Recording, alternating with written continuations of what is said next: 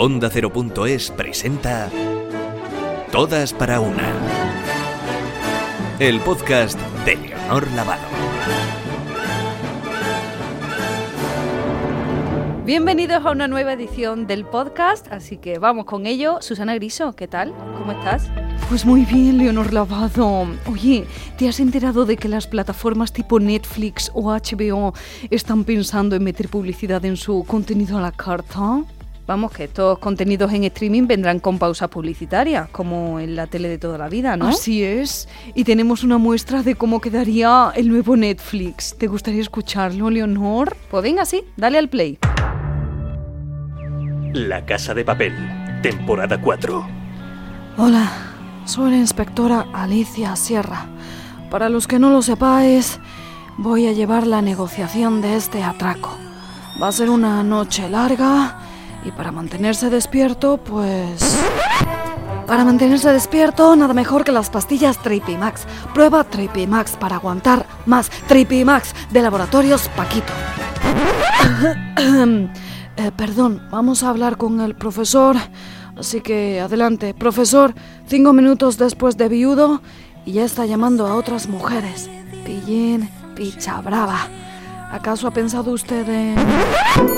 ¿Ha pensado en llevarse a sus amantes al nuevo Hotel Santa Isabel de Oropesa del Mar, que con sus cinco estrellas ofrece todas las comodidades que usted y los suyos pueden necesitar? Hotel Santa Isabel de Oropesa del Mar, hotel de vacaciones. ¡Qué guay!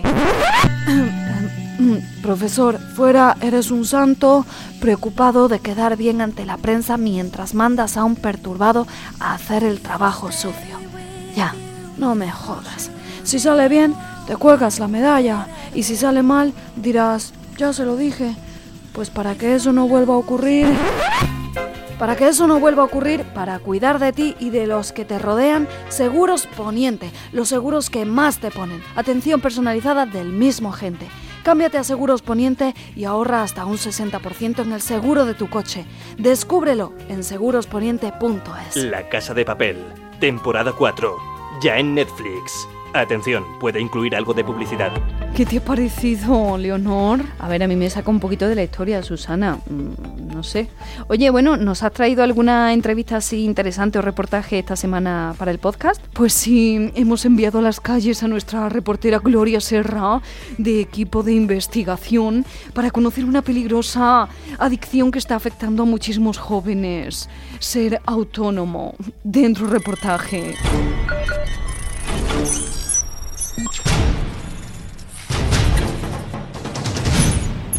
España ocupa el séptimo puesto en número de trabajadores autónomos que trabajan por cuenta propia.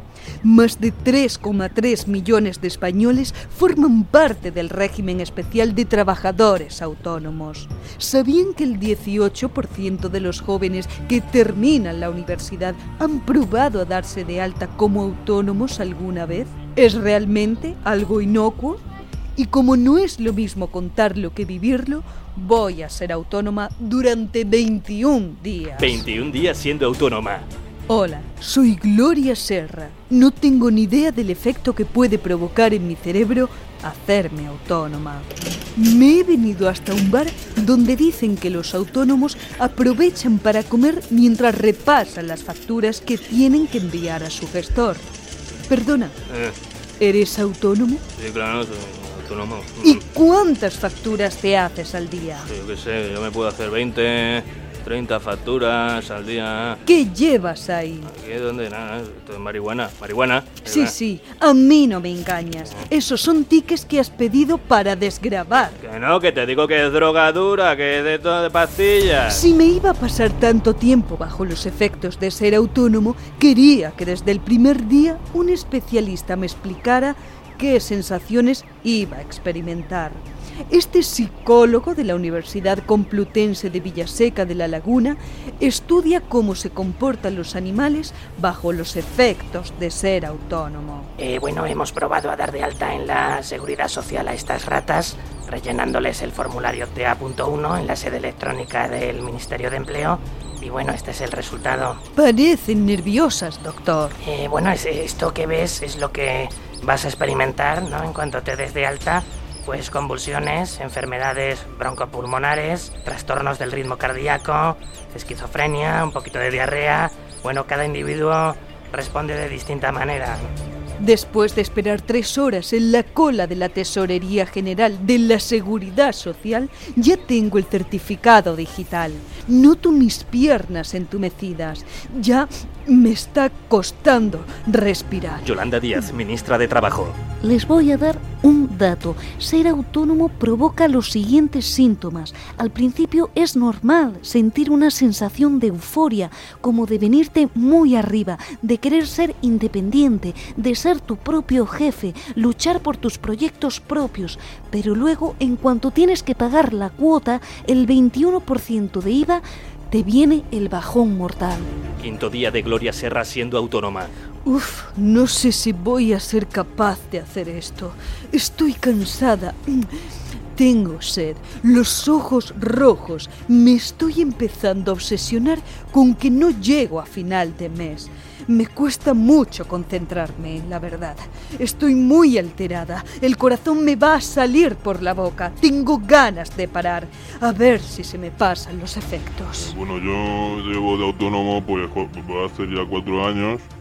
Y bueno, al principio crees que controlas tu propia vida, tus propios horarios, eh, pero luego pues vienen las pérdidas, ¿no? O sea, pierdes a tus amigos, tu familia, el derecho a baja también lo pierdes, la paga extraordinaria, el seguro médico, las vacaciones, la salud en general, ¿no?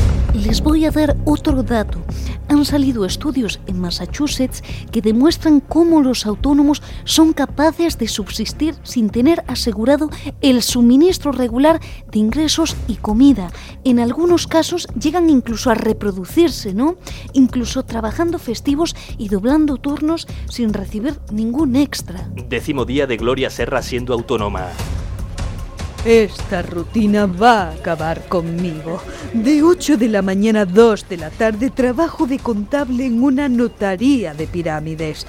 En cuanto salgo, cojo el metro para ir a una asesoría de la calle Princesa. Ahí me tiro hasta las 6 de la tarde. En el trayecto en metro, entre un trabajo y otro, aprovecho para enviar revisiones de nóminas a una gestoría para la que trabajo a distancia. Oh, solo tengo seis, siete minutos para comerme un bocata con la mano, mientras con la otra repaso las facturas que tengo que enviar a final de mes. Día 15 de Gloria Serra siendo autónoma. Me dijeron que esto podía pasar. No quería hacerlo, pero hoy he hecho mi primer recibo sin IVA. Después de 21 días aprendiendo sobre cómo ser autónoma, trabajando para seis clientes distintos que pagan a 90 días, teniendo que adelantar luego el IVA de las facturas, Gloria Serra ha descubierto el tremendo peligro que supone para la juventud ser autónomo. ¿Es esta la sociedad que queremos? La próxima semana, en 21 días. 21 días siendo tertuliana. Uy, esos acaban peor que los autónomos, Leonor. Susana, oye, qué asustada me ha dejado el reportaje de Gloria Serra, ¿eh? Bueno, pues vamos a tomar un respiro y para el próximo podcast hacemos algo más animado, ¿te parece? Pues sí. En fin, muchísimas gracias por escucharnos y nos oímos en el próximo Todas para una. Todas para una. El podcast de Leonor Lavado. Recuerda, para escuchar mejor los podcasts, compra ya tus auriculares AirPods con cancelación de ruido y de sonido en general, porque te dejan sordo.